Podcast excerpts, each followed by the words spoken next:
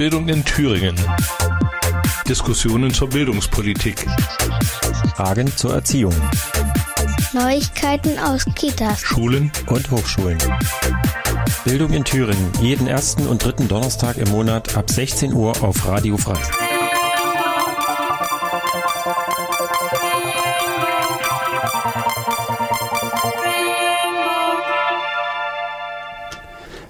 Herzlich willkommen zu diesem kalten Nachmittag im Bildungsradio in Thüringen. Heute im Studio Katja und ich bin der Björn und wir haben uns heute Besuch mitgebracht von mit Jessica Tensler. Jessica ist jetzt neu bei der DGB Jugend Thüringen und heute wollen wir mal ein bisschen mit äh, Jessica plaudern, aber Katja hat uns heute auch noch etwas Besonderes mitgebracht. Ja, ich habe auch noch ein bisschen was vorbereitet. Erstens mal ähm, eine kleine, aber feine ähm, Playlist mit Musik. Dann habe ich noch einen Veranstaltungshinweis zu einem Film, ähm, der bald kommt und äh, habe euch auch den Trailer mitgebracht. Und wir haben vor allen Dingen als Hauptteil der Sendung äh, den Podcast vom DGB und zwar Wissen macht Arbeit. Und wir starten jetzt mit der ersten Musik. You Can't Make This Up von Aswell.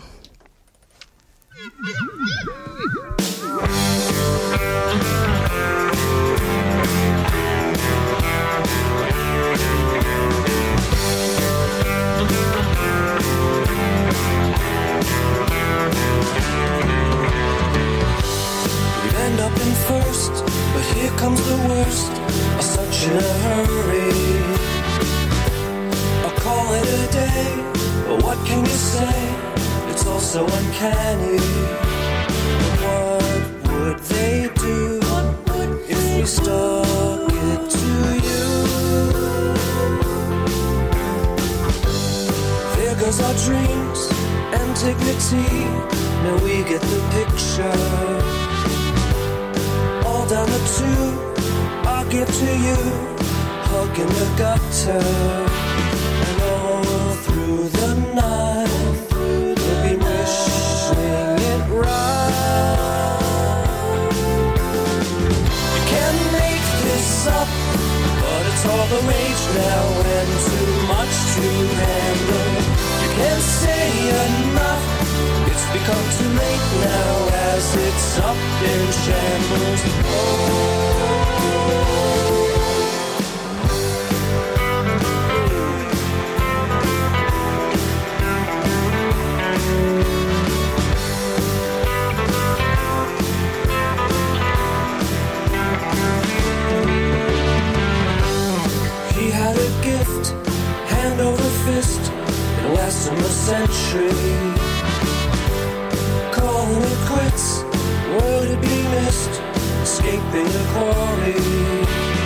All through the day, they'd be wishing this away.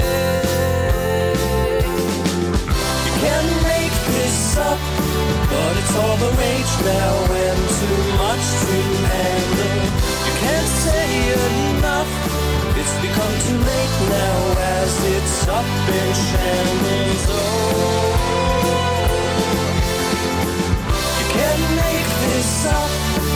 but it's all the rage now and too much to handle. You can't say enough. It's become too late now as it's up in shambles.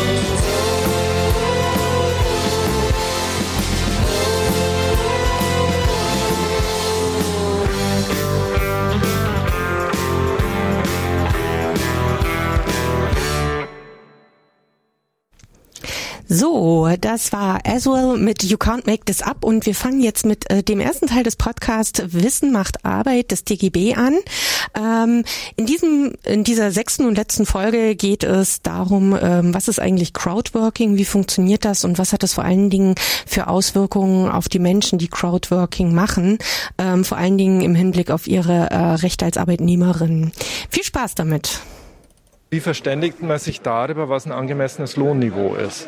Weil natürlich jetzt Crowdworker aus Indien mit Crowdworkern aus Deutschland oder den USA konkurrieren. Hallo, ihr hört Wissen macht Arbeit. Heute die sechste und letzte Folge unserer Podcast-Reihe. Ich bin Theresa Samuelis.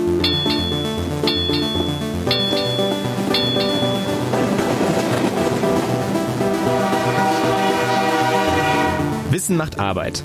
Die Podcast-Reihe des Deutschen Gewerkschaftsbundes zum Wissenschaftsjahr 2018. Arbeitswelten der Zukunft.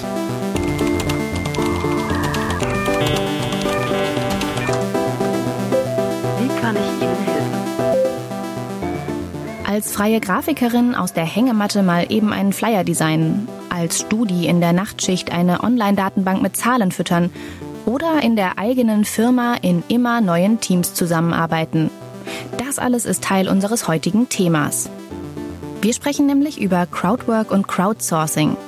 Wie der Name sagt, es geht hier darum, Arbeitskräfte über das Internet, also aus der Crowd, zu gewinnen und zu organisieren. Und zwar durch die Verlagerung von Arbeitsprozessen auf Online-Plattformen. Das funktioniert in zwei Richtungen. Entweder wird Arbeit im Internet angeboten.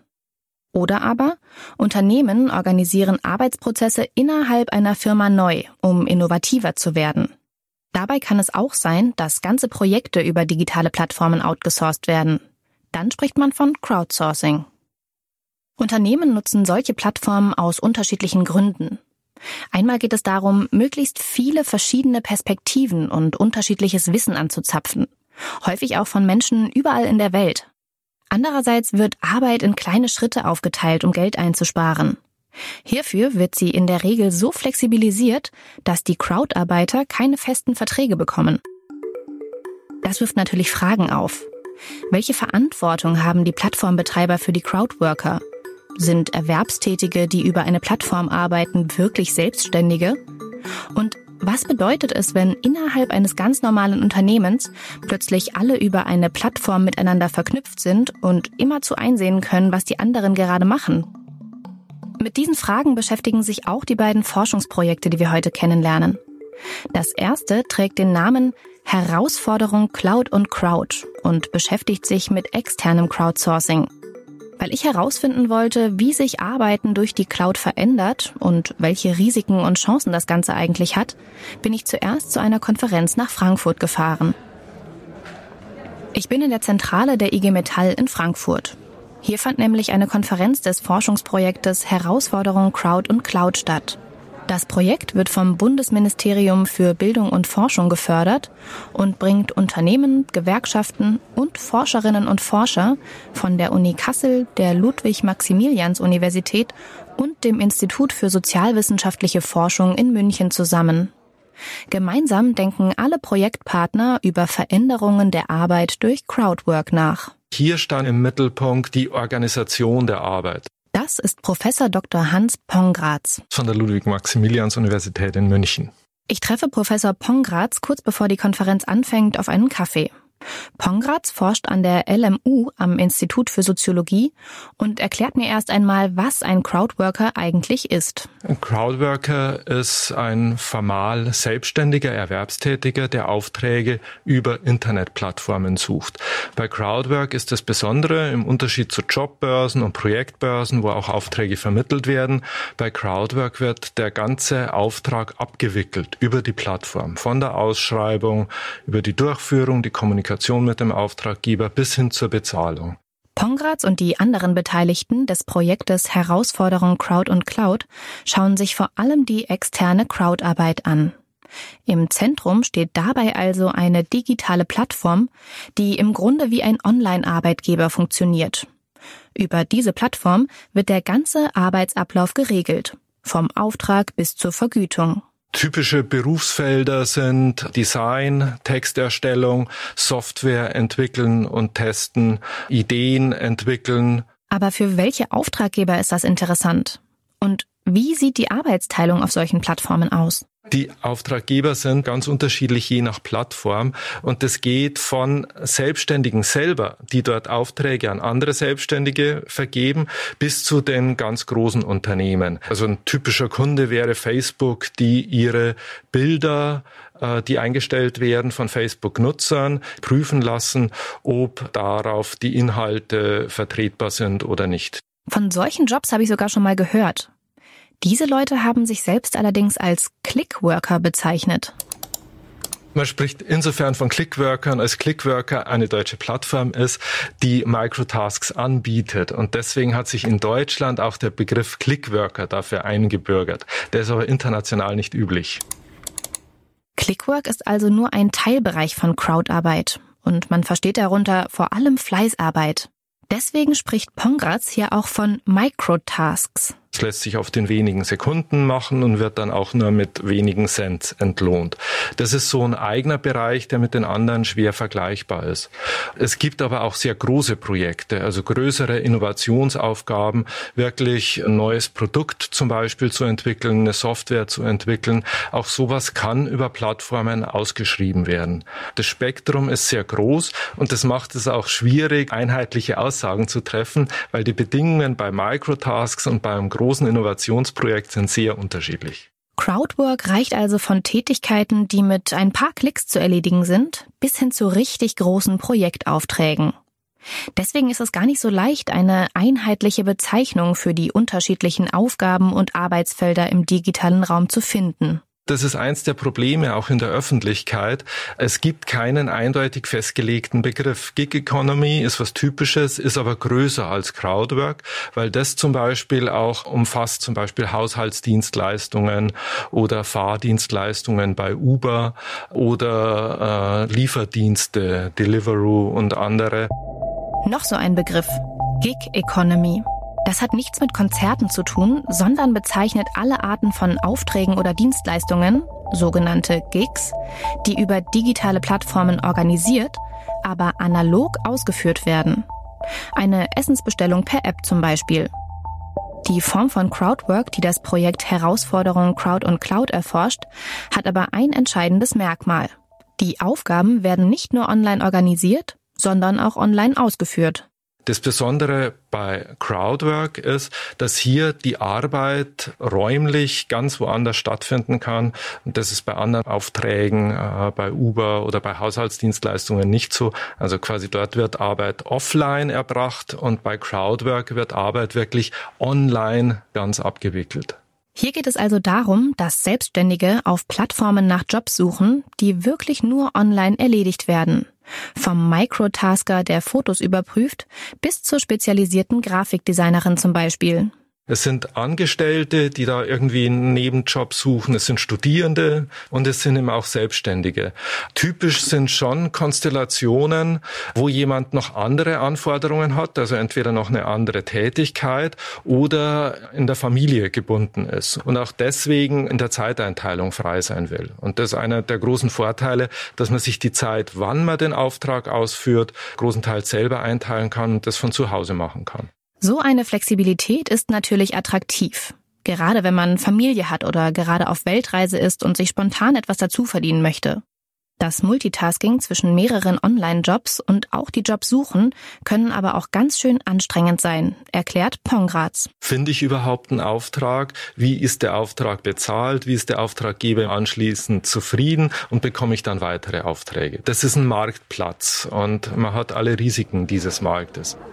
Jetzt beginnt die Konferenz und Professor Pongratz und ich verabschieden uns.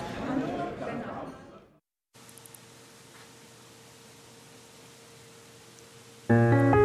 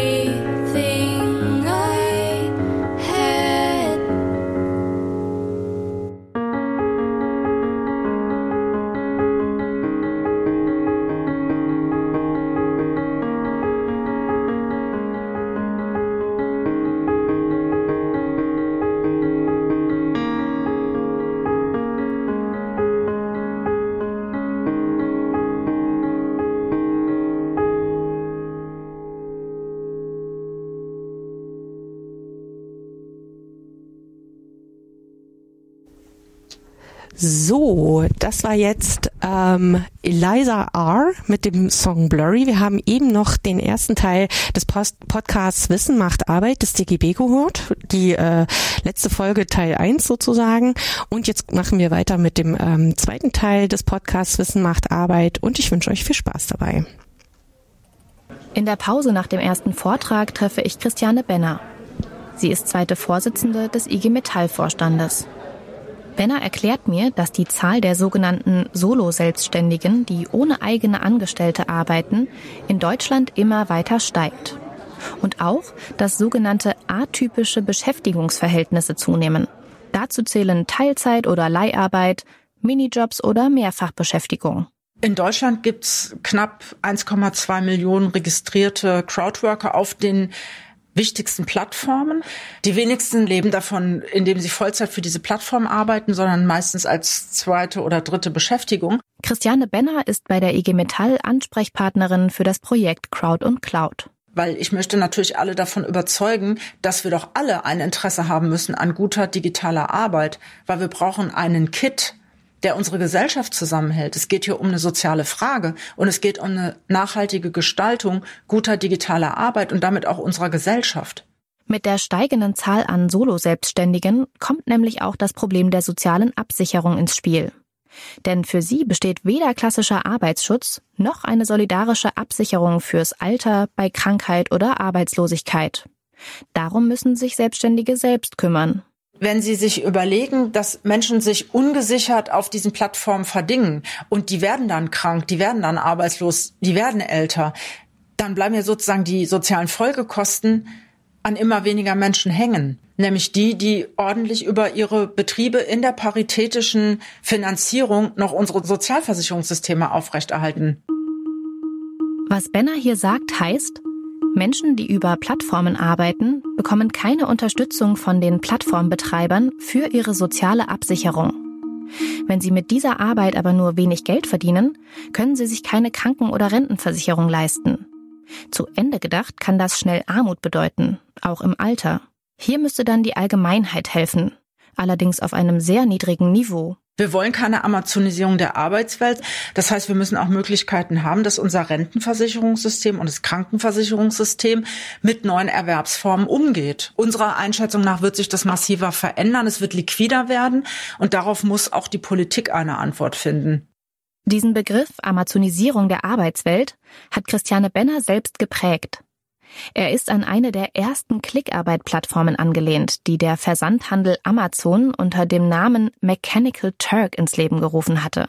Benner meint damit, dass sie und die IG Metall dagegen sind, dass Arbeitskraft eingekauft wird wie Billigware. Deswegen müssen die Treiber dieser Plattformökonomie einfach ihren Anteil zahlen. Das kann ja nicht sein, dass da die Gewinne privatisiert werden und die sozialen Folgekosten sozialisiert werden. Benner sagt also, es kann nicht angehen, dass Plattformen mit Dumpingpreisen einen Reibach machen, sich aber nicht am Sozialsystem beteiligen, wenn sie Festangestellte durch Freelancer austauschen oder auf der anderen Seite Beschäftigte als Selbstständige deklarieren. Darin liegt für sie der Hauptkritikpunkt am Thema Crowdwork.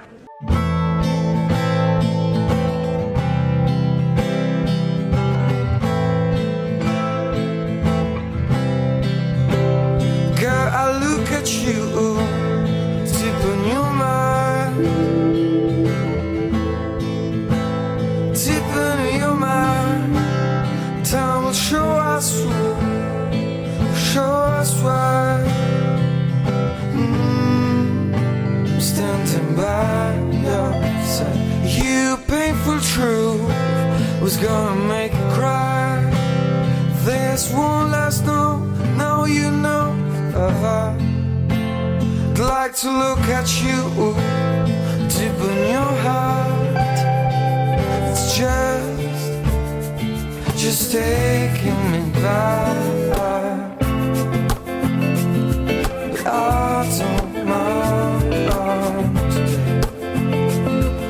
takes you while, to know. To know, just taking me back. Mm, life runs too fast. Stop saying it's gone. Make it yours,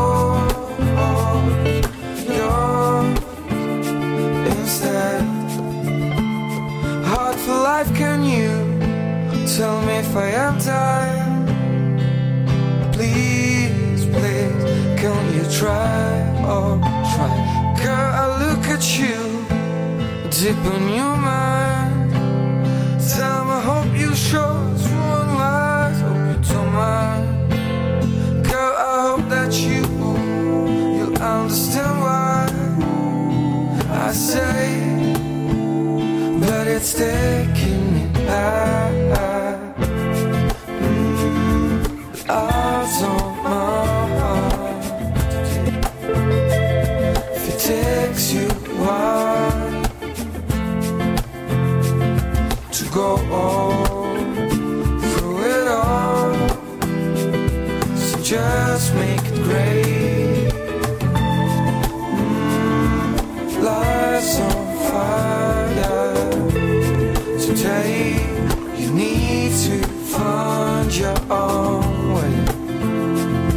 special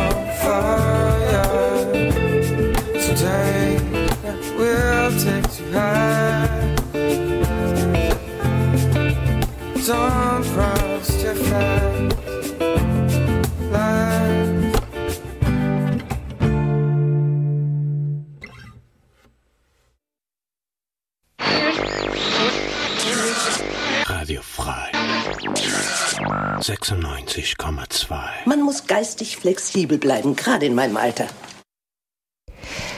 So, ihr Lieben, und jetzt haben wir gerade den zweiten Teil von äh, dem DGB-Podcast Wissen macht Arbeit gehört. Das ist äh, insgesamt die sechste Folge, also auch leider die letzte. Sehr spannendes Thema, Crowdworking und so weiter.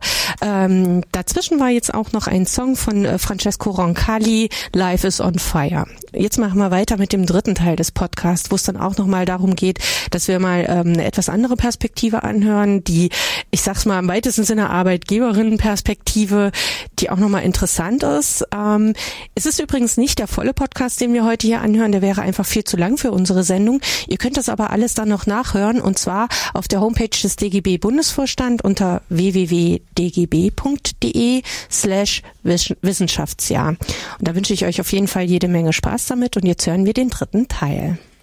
Ich wollte natürlich wissen, was die Plattformbetreiber zu diesem Vorwurf sagen und habe mich auf der Konferenz einfach mal umgehört. Ich habe mir gedacht, ich baue diese Plattform und dann fange ich da an zu arbeiten. Das war so ursprünglich auch so eine Idee. Dann habe ich die Freiheit, dann kann ich surfen und um die Welt reisen. Nicht jede Plattform startet aus der Perspektive heraus derjenigen, die dort auch arbeiten wollen. Das ist Bastian Unterberg. Er ist Gründer der Crowdsourcing-Plattform Jovoto und ist sich mit Benner in einem Punkt einig. Ich glaube eher, dass der Staat sich da oder die Politik sich Gedanken machen sollte, wie bereiten wir Menschen darauf vor, aufgeklärt mit solchen Angeboten umzugehen? Und wie schaffen wir Alternativen, damit man nicht irgendwie am Ende des Tages merkt, dann entsteht ein neues Prekariat in Form von plattformbasierter Arbeit? Das Jovoto-Modell, das muss man dazu sagen, ist im Moment eher noch der Ausnahmefall innerhalb des Crowdsourcing. Jovoto bietet nämlich nicht nur Clickwork oder einfache Dienstleistungsaufträge an, sondern schöpft das volle Innovationspotenzial von Crowdsourcing aus. Die Plattform nutzt nämlich die kreativen Kompetenzen eines interdisziplinären Pools an Selbstständigen für sehr komplexe Aufträge. Jovoto vermittelt dabei zwischen großen Kunden, Von VW über Mercedes, über Coca-Cola, Audi, Total, die Deutsche Bank, und kreativen Freischaffenden, die ziemlich gute Tagessätze zwischen 320 und 1200 Euro auf der Plattform verdienen. Die entwerfen dann zum Beispiel die Tankstelle der Zukunft oder ein neues Beauty-Produkt. Weil man sich über eine Plattform immer gleich ein komplettes und zum Projekt passendes Team zusammenstellen kann, geben die Firmen ihre Aufträge auch nicht einfach an ein Grafik- oder Ingenieurbüro raus. Das Team wird immer wieder neu zusammengewürfelt, je nach Bedarf und aus allen Ecken der Welt. Das sind dann eher so digitale Nomaden. Die schauen dann irgendwie, ja, wo zahle ich vielleicht weniger Steuern, wenn ich äh, aus Hongkong meine Rechnungen schreibe, weil ich dort eine kleine Firma registriert habe und wo habe ich einen relativ guten Lebensstandard bei geringen Lebenshaltungskosten.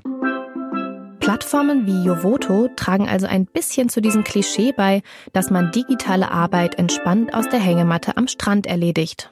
Finde ich relativ kurz gedacht, weil was passiert mit den Menschen, wenn die dann merken, wow, ich habe jetzt zwölf Jahre die Welt bereist und irgendwie möchte ich doch zurück in die Heimat, weil meine Eltern werden älter oder ich möchte eine Familie gründen und das sind natürlich Fragen, die dann wieder an die Gesellschaft gestellt werden.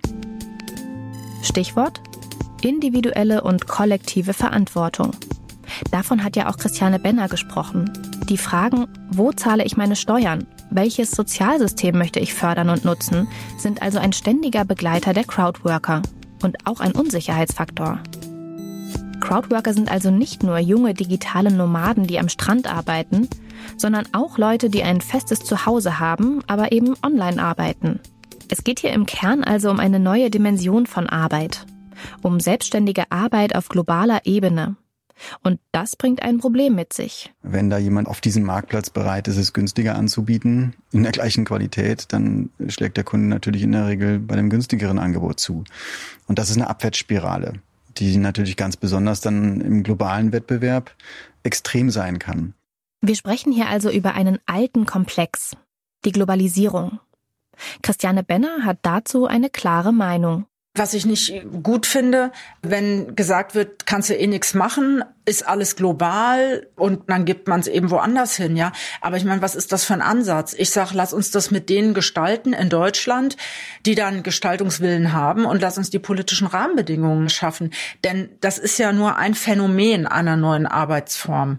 Auf den Weg müssen wir uns schon machen. Das ist unsere Verantwortung als Gewerkschaften, weil sonst, ich sag mal, gewinnt das Oberhand, dass das zum Lohndumping benutzt wird. Und ich halte das Ganze für gestaltbar. Benner möchte also, dass der Staat zu seiner sozialen Verantwortung steht. Auch und gerade weil sich die Wirtschaft stetig auf die globale Bühne verschiebt. Mit Hilfe der Digitalisierung können Unternehmen auf Veränderungen am internationalen Markt flexibel reagieren und zum Beispiel entscheiden, die Abteilung Rechnungswesen verlagern wir einfach nach Indien. Da sind die Leute gut qualifiziert, die Löhne aber geringer. Der Besuch in Frankfurt hat auch gezeigt, welche Chancen und Risiken externe Crowdarbeit mit sich bringt. Dass es auf Plattformen eine Spannbreite gibt zwischen gering bezahlten Microtasks und komplexer Projektarbeit. Dass sich global organisierte Freiberufler absichern müssen. Und dass die Gewerkschaften versuchen, solche Erwerbstätigen zu schützen sie aber genau wie die Auftraggeber und Plattformen an ihre gesellschaftliche Verantwortung erinnern wollen. So, das war jetzt der letzte Teil ähm, des Podcasts Wissen macht Arbeit des DGB. Ich habe eben schon mal gesagt, wo ihr den finden könnt. Wir haben den ja jetzt nicht ganz abgespielt und zwar auf der Homepage des DGB unter www.dgb.wissenschaftsjahr. Dort könnt ihr euch den in voller Länge anhören. Wir spielen jetzt noch mal eine kleine Musik und zwar A Song for Frida von Julie Gent und dann haben wir einen Studiogast für euch, die Jessica. Und ich wünsche euch auf jeden Fall jetzt schon mal viel Spaß mit der Musik. Bis gleich.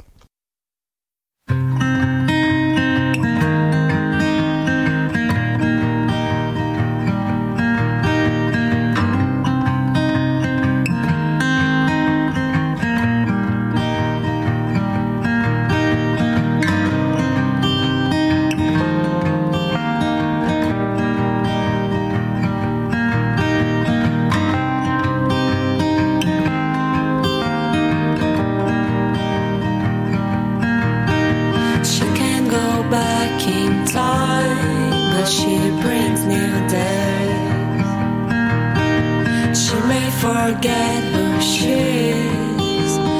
Nothing's brighter than today. Colors dance through the night. Hope is all she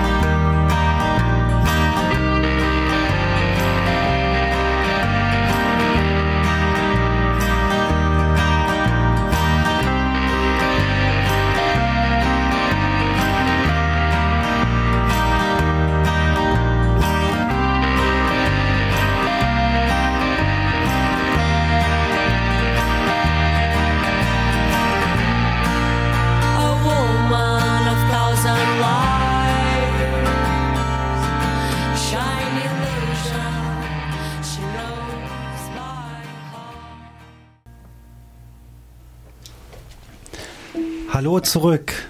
Heute ist für euch im Studio Katja und Björn und wir haben uns heute Hola. einen Gast eingeladen. Heute ist Jessica Tänzler bei uns. Hi Jessica. Hi. Jessica ist jetzt ganz neu Jugendbildungsreferentin bei der DGB-Jugend in Thüringen. Und wir haben es heute mal gedacht, da passt es gleich am Anfang, mal ein Interview im Radio zu machen. Da kann Jessica mal erzählen, wo sie so herkommt, was sie so macht, was ihre Aufgaben sind. Ja, und ja, Jessica, wo kommst du eigentlich her? Das ist eine gute Frage. Also geboren bin ich in Magdeburg. Ähm, aufgewachsen bin ich in der Altmark. Das ist ganz im Norden von Sachsen-Anhalt. Eine ganz vergessene ländliche Region, wo man aber eine sehr schöne Kindheit haben kann. Ähm, genau, dort bin ich groß geworden, aufgewachsen, ähm, bin auch immer noch gerne mal zu Besuch da. Ähm, ja, und beim, nach meinem Abitur bin ich dann nach Jena und habe ähm, eventuell zum Missfallen meiner Mutter statt Lehramt dann doch was Richtiges studiert, nämlich Soziologie. Und ähm, genau, im Hauptfach, Nebenfach Erziehungswissenschaften, habe das ähm, sehr gerne auch gemacht. War nebenbei immer so ein bisschen tätig, habe auch ähm, einen Hiwi-Job gehabt in der Altersforschung, natürlich nebenbei in der Gastro gejobbt, so der Klassiker. Und ähm, ja, es hat mir einfach sehr gut in Jena gefallen und deswegen hatte ich meinen Master auch direkt dort studiert. Ähm, ja, und war dann ab 2015 noch in der äh, Flüchtlingshilfe im Flüchtlingsfreundeskreis Jena West und noch in der Bürgerstiftung und bin halt dann so in das Themenfeld Migration und äh, Migration und Arbeit in Thüringen, in Deutschland gerutscht, habe darüber meine Masterarbeit geschrieben und bin dann in dem Themenfeld auch geblieben und bin dann nach Chemnitz als wissenschaftliche Mitarbeiterin und ähm, war in den Themenfeldern betriebliche Bildung, ähm, Arbeits- und Migrationspolitik ähm, bundesweit und virtuelle Qualifizierungen, Digitalisierung. Genau, und habe das ähm, bis Ende letzten Jahres, nee, Anfang diesen Jahres ausgeübt. Bin dann wieder zurück nach Thüringen, ähm, weil ich so ein bisschen Sehnsucht hatte. Genau, und habe dann da angefangen, ein Digitalisierungsprojekt bei der Handwerkskammer ähm, ja, zu koordinieren, zu managen. Genau, und bin jetzt seit Anfang November beim DGB als Jugendbildungsreferentin. Und ja. Mensch, da bist du ja schon viel rund gekommen und schön, dass du jetzt äh, bei uns bist und uns in unserer Arbeit unterstützt. Ja, aber was machst du jetzt beim DGB genau? Mit was können wir rechnen, was von dir so kommt? Ähm, ja, hoffentlich ganz viel. Also ich darf jetzt erstmal als nächstes ähm, die Berufsschultour planen, die auch die vergangenen Jahre schon stattgefunden hat. Und allein in diesem Jahr haben die Kolleginnen und Kollegen dort schon über 1000 Berufsschülerinnen und Berufsschüler erreicht. Ähm, in dieser Berufsschultour bieten wir quasi als DGB ähm, Berufsschülerinnen und Berufsschülern die Möglichkeit, sich mal mit dem Thema Demokratie und Mitbestimmung zu befassen und auch Fragen zu klären, nämlich zum Beispiel, wie betriebliche Mitbestimmung und Mitgestaltung aussehen kann. Ähm, und das ist ein, ein wichtiges Aufgabenfeld und ein weiteres wichtiges Aufgabenfeld ist dann natürlich auch ähm, das Thema Hochschule und Studierendenarbeit. Also wie sind wir bei den Hochschulen und bei den Studierenden präsent? Wie können wir uns weiter einbringen? Wie können wir uns als ähm, Vertreterinnen und Vertreter von Gewerkschaften auch sichtbar machen? Ähm, das ist ja gerade im akademischen Feld jetzt nicht gerade so ein selbstverständliches Thema. Genau, und dann ist natürlich noch einiges an Gremienarbeit, ähm, ja, die so anfällt und auf die ich mich freue. Ja.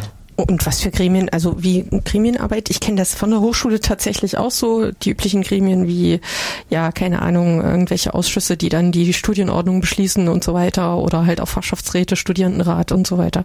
Meinst du das auch oder meinst du jetzt die Gremienarbeit innerhalb des DGB? Sowohl als auch, also Ah, angedacht okay, ist auch spannend. bei den Hochschulen, ähm, bei den Gremien der Studierendenschaft mit zu unterstützen. Ähm, aber natürlich ist auch, und das wird ein, sagen wir mal, eher größerer Teil ähm, sein oder ausmachen ähm, in dem, was wir auch alltäglich tun. Und das ist tatsächlich dann die Gremienarbeit innerhalb des DGBs. Ja, die Arbeit des DGBs, ein großes Buch mit ganz vielen Informationen, aber bevor es weitergeht, haben wir jetzt noch einen Song für euch von The Freak äh, Fandango Orchestra mit Hit Me.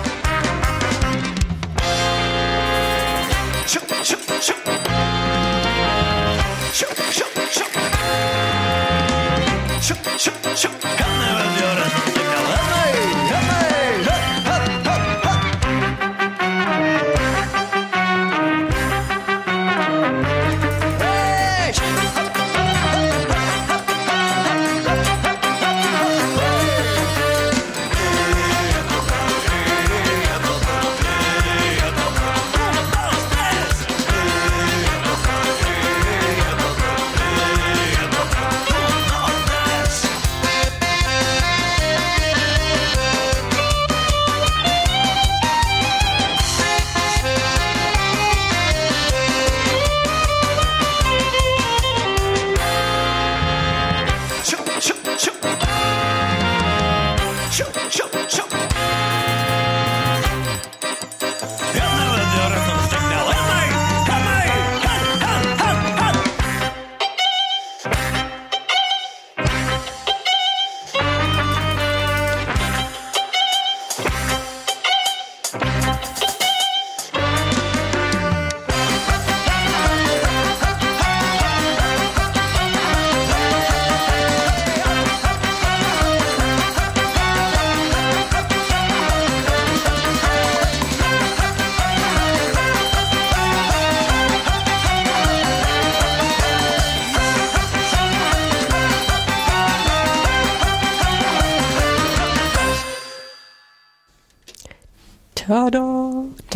Jetzt das Freak Fandango Orchestra mit Hit Me und wir machen jetzt weiter mit unserem Interview mit Jessica hier bei Bildung in Thüringen. Weiter geht's. Björn, du hast da noch ein paar Fragen vorbereitet. Ja, die Frageliste ist lang, so viel Zeit haben wir nicht mehr. Aber Jessica ist jetzt wieder in Erfurt und kann uns nicht wegrennen, also haben wir noch genug Chancen, sie wieder hier zu haben. Ihr seid hier beim Bildungsradio in Thüringen. Bildung ist ein wichtiger Stichpunkt. Jessica hat schon viel erzählt über ihre Bildungsbiografie, aber sind uns jetzt noch so ein paar Nachfragen gekommen. Warum hast du Soziologie studiert?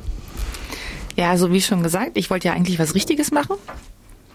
Also nämlich Soziologie. Nein, also Spaß beiseite. Ich wollte immer Lehrerin werden. Seit, also ich war nicht mal in der Schule, da wollte ich eigentlich immer Lehrerin werden. Das Ziel war klar. Bis ich 17 war oder 18. Ich glaube, ich war 18 und ähm, dann ja auch schon ein bisschen Erfahrung mit verschiedenen Schultypen und Schulformen und Lehrerinnen und Mitschülerinnen hatte und mich dann gefragt habe, ob das alles ist. Also dann ist man halt Lehrer und und Lehrerin und das ist man dann halt einige Jahre. Aber warum kann man dann als Lehrerin oder als Lehrer oder gibt es die Möglichkeit, die Erfahrungen, die man im alltäglichen Schulbetrieb gemacht hat, nicht auch besser in Bildungspolitik einfließen zu lassen? Und ähm, dann hatten wir einer dieser schönen ähm, Informationstage von der Agentur für Arbeit, die dann in die Schulen kommen und ähm, beraten und Berufsinformationszentrum. Ähm, und dort wurde mir gesagt, dass das nicht geht. Also man kann nicht Lehramt studieren und danach irgendwie in ähm, landespolitische Gremien oder man kann nicht politisch mitreden, wenn man nur Lehramt macht. Und ähm, das würde nicht gehen. Ich meine, letztendlich habe ich dazu auch andere Informationen, aber habe das dann erstmal als Schülerin auch geglaubt. Und dann habe ich gedacht, okay, das möchte ich nicht. Ich möchte nicht ewig nur Lehrer bleiben. Und ähm, dann habe ich mich damit befasst, oh Gott, was mache ich jetzt? Ich habe mich nie damit befasst, was ich mache, weil ja immer klar war, dass ich Lehrerin werde. Ja, und dann war ich erst bei Friedensforschung und Konfliktlösung. Das hätte ich gerne in Tübingen studiert. Und irgendwie, glaube ich, gab es das nur als Master und dann gab es auf der Internetseite die Vorschläge, die man als Bachelor studieren könnte. Und dann stand da Soziologie und dann habe ich es mir mal so durchgelesen, was das so ist, was man da so macht. Und fand das ganz spannend und dann habe ich mich einfach mal beworben. und ähm, unter anderem in Jena und ich hatte ein relativ schlechtes Abitur und war dann ganz froh, dass mich überhaupt jemand genommen hat und es gab tatsächlich einige sogar, die mich genommen hätten und bin dann ich weiß nicht, ich habe mir die Stadt angeguckt. Das war eine der Städte, eine, ich glaube die einzige Stadt, die ich noch nicht kannte, unter denen, bei denen ich mich beworben hatte. Und dann dachte ich mir, ist nah genug an zu Hause dran, um mir da mal hinzufahren, aber ist auch weit genug weg, um nicht immer alles mitzukriegen. Und deswegen ist es Soziologie in Jena geworden. Ah, das ist ja auch spannend. Also und vor allen Dingen diese lustige Info auch, ähm, dass du halt als Lehrerin dann irgendwie nicht bildungspolitisch arbeiten könntest, das ist ja auch abgefahren. Vielleicht sollten wir ja mal drüber nachdenken, dass wir Menschen beim Jobcenter auch fortbilden zu dieser Thematik. Hey, ich habe eine gute Idee. Ähm, ja, das ist echt interessant, auf jeden Fall. Ja, ich glaube, in Sachen Berufsvorbereitung, Berufsorientierung hat man schon gute Schritte für Azubis in die richtige Richtung gemacht, aber ich glaube, beim Studium, ich glaube, jeder, der studiert hat, kennt den ein oder anderen, die eine oder andere Kommilitonin, die dann doch nach dem zweiten Monat merkt, dass eigentlich was ganz anderes ist, was ihr irgendwie äh, versprochen wurde sozusagen. Und dann ist ja doch die Abbrecherquote in den Studiengängen doch teilweise relativ hoch. Weißt du, wie das bei Soziologie war? Also ähm, ich kann konkret sagen, dass als ich damals angefangen habe, 2011 in Jena zu studieren, war die Soziologie ähm, der größte Studiengang, den es jemals gab. Zumindest hat uns das mal jemand gesagt. Wir waren 560 Studierende. Also der Hörsaal 1 war nicht nur auf den letzten Platz besetzt, sondern es gab mehr Studierende, als es Sitzplätze im Hörsaal gab. Das hat sich dann im ersten Semester schon ziemlich aussortiert, dann waren wir vielleicht noch knapp die Hälfte. Ähm, diejenigen, die mit mir im Bachelor in Regelstudienzeit abgeschlossen haben, waren wir keine 30 mehr. Was, also viele sind an die FH gewechselt.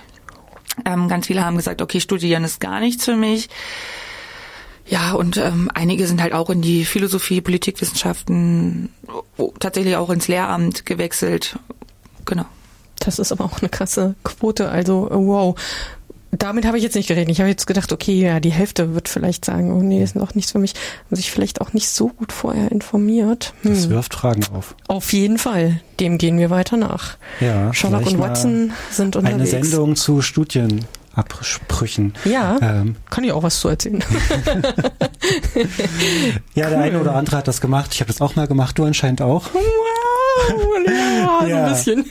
Äh, du bist jetzt bei der DGB-Jugend. Äh, wie bist du eigentlich zur Gewerkschaft gekommen? Gute Frage.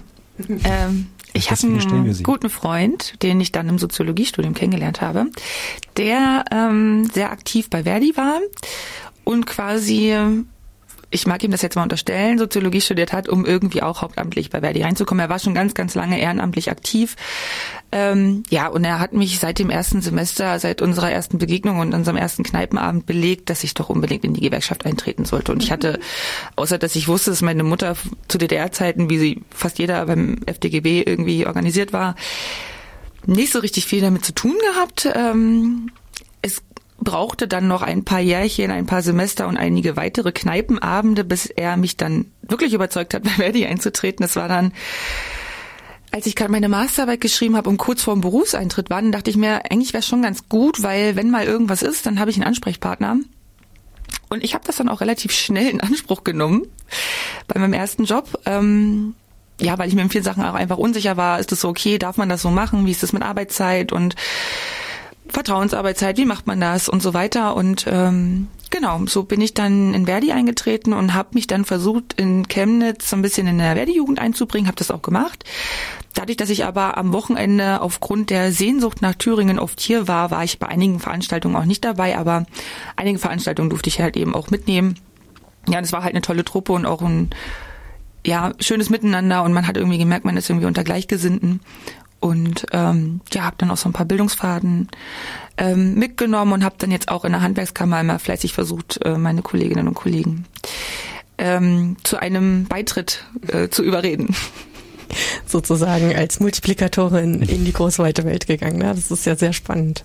Finde ich gut auf jeden Fall. Mhm. Ja, dann sagen wir Danke an den Kollegen, dass er dich geworben hat, damit ja. du jetzt hier sitzen kannst. Der kriegt ich noch glaub, eine Prämie von uns. Ich glaube, ich weiß, wer gemeint ist und er wird sich diesen Beitrag bestimmt auch äh, demnächst anhören. Und Super. ja, Katja hat uns auch jetzt noch was mitgebracht. Genau, ich habe noch eine schöne Kleinigkeit, für euch und zwar ähm, kennt ihr ja mittlerweile, glaube ich, auch aus der Sendung vor allen Dingen ähm, die GW Kinoreihe, ähm, bei der wir euch einladen, mit einer Person eurer Wahl ähm, in ein ähm, ja vorher ausgewähltes ähm, Kino zu kommen. Da stellen wir euch als GW-Mitgliedern ähm, zur Verfügung, dass ihr einen Film vorab sehen könnt, bevor der überhaupt in die Kinos kommt. Die Begleitperson muss kein Mitglied ähm, der Gewerkschaft sein. Ihr solltet es schon sein, weil das ist ja vor allen Dingen für euch äh, gedacht. Denn das hat auch einen ganz äh, gezielten pädagogischen Hintergrund. Es gibt nämlich auch die Möglichkeit, sich das anzugucken und dann darüber zu entscheiden, ob ihr ähm, zum Beispiel mal dieses Material, es gibt auch extra Material noch zu den Filmen, die wir euch da zeigen, dazu, ob ihr das mit in die Schulklassen nehmt, ob ihr mit Studierenden da mal einen Filmtag machen wollt und, und, und. Die Altersklassen hier in dem Fall für den Film, den ich euch gleich vorstellen werde, sind ähm, Sekundarstufe 1 und 2, Berufs- äh, und Fachschülerinnen, aber natürlich auch Studierende. Also es ist eher nicht so für Grundschülerinnen geeignet, ähm, unter anderem zum Beispiel für die Fächer ähm, auch Philosophie, Gesellschaftswissenschaften, Pädagogik und so. Der Film, den ich euch jetzt hier ganz kurz mal rein teasern will mit ähm, dem kurzen Teaser, den ich ähm, euch mitgebracht habe, heißt Astrid. Es geht, wie ihr euch vielleicht, vielleicht auch nicht denken könnt, um Astrid Lindgren, die übrigens auch eine meiner aller, aller, aller, allerliebsten Autorin ever ist. Großartige Frau. Ähm, bewegendes Leben offensichtlich. Ähm, und ich habe mir den Trailer auch schon mal angeguckt, fand den sehr bewegend, hat mich auch ganz schön berührt, muss ich sagen. Ähm, und äh, die Frau hat ja eingestanden für Kinderrechte, für ähm, äh, Frauenrechte und ja, jetzt will ich euch auch nicht mehr so viel zu erzählen. Hört euch einfach dann den Trailer jetzt mal mit an, ein Stück weit und ähm, ich hoffe, ihr entscheidet euch dafür, ähm, euch anzumelden. Das könnt ihr machen bei der GEW. Geht einfach auf die Homepage der GEW Thüringen. So, und jetzt hören wir mal kurz rein. Hallo Astrid. Ich frage mich, warum du so gut darüber schreiben kannst, wie es ist, ein Kind zu sein.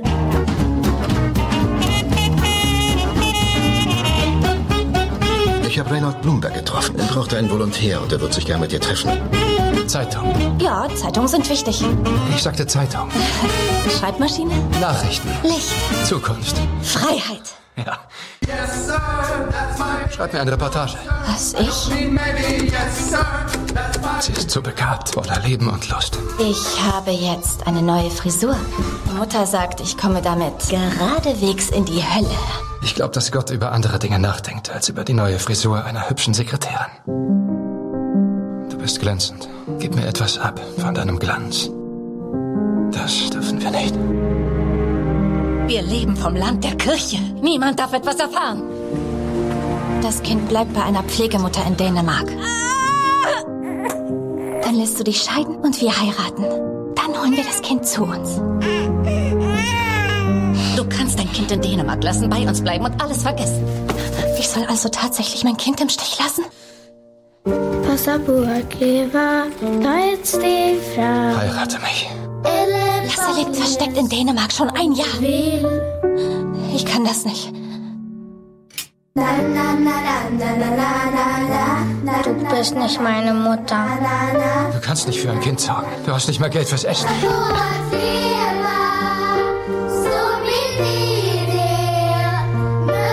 Kinder brauchen Liebe, Astrid. Die hast du. So, ihr Lieben, das war der Trailer oder der Teaser für den Film Astrid, den ihr euch äh, gerne kostenlos als GEW-Mitglieder anhören könnt. Geht einfach auf die Homepage der GEW Thüringen, die äh, unter www.gew-tueringen.de Veranstaltungen einsehbar ist. Und dann ähm, schaut euch an, wie ihr euch anmelden könnt. Und ähm, ich wünsche euch eine ganze Menge Spaß dabei. So, und dann sind wir auch schon am bitteren Ende. Ja, und wenn ich hier äh, Astrid sehe, würde ich sagen, kauft euch mal die Biografie und lest euch mal die Biografie durch. Äh, eines der äh, spannendsten Biografien, die ich bis jetzt gelesen habe. Ansonsten, Jessica, danke, dass du da warst. Willst du noch was sagen? Ja, danke Yay. für die Einladung. Und wir freuen uns schon auch auf weitere Interviews und Gespräche. Und ich würde dann auch gerne mal in Zukunft mehr von der Hochschultour hören. Das interessiert mich sehr. Das können wir gerne machen. Da machen wir dann direkt mal was dazu. Super. Ja. Ja, ähm, wir sind durch. fast durch. Wir müssen gleich raus in die Kälte. Genau. Noch Nein. eine kurze Information. Unser ähm, Ausbildungsreport 2018 ist rausgekommen. Den könnt ihr auf der Homepage des DGB angucken. Ähm, wir werden dann wahrscheinlich demnächst mal eine Sendung drüber machen und uns jemanden einladen, der ein bisschen was dazu Hm. sagen kann, weil ja einige Berufe schneiden relativ gut ab, aber manche sind schon sehr katastrophal. Wir hatten ja schon mal Inga von der NGG da, hat drüber geredet. Die nächste Sendung dann mehr. Euch noch einen schönen Tag. Haut rein und wir hören und sehen uns.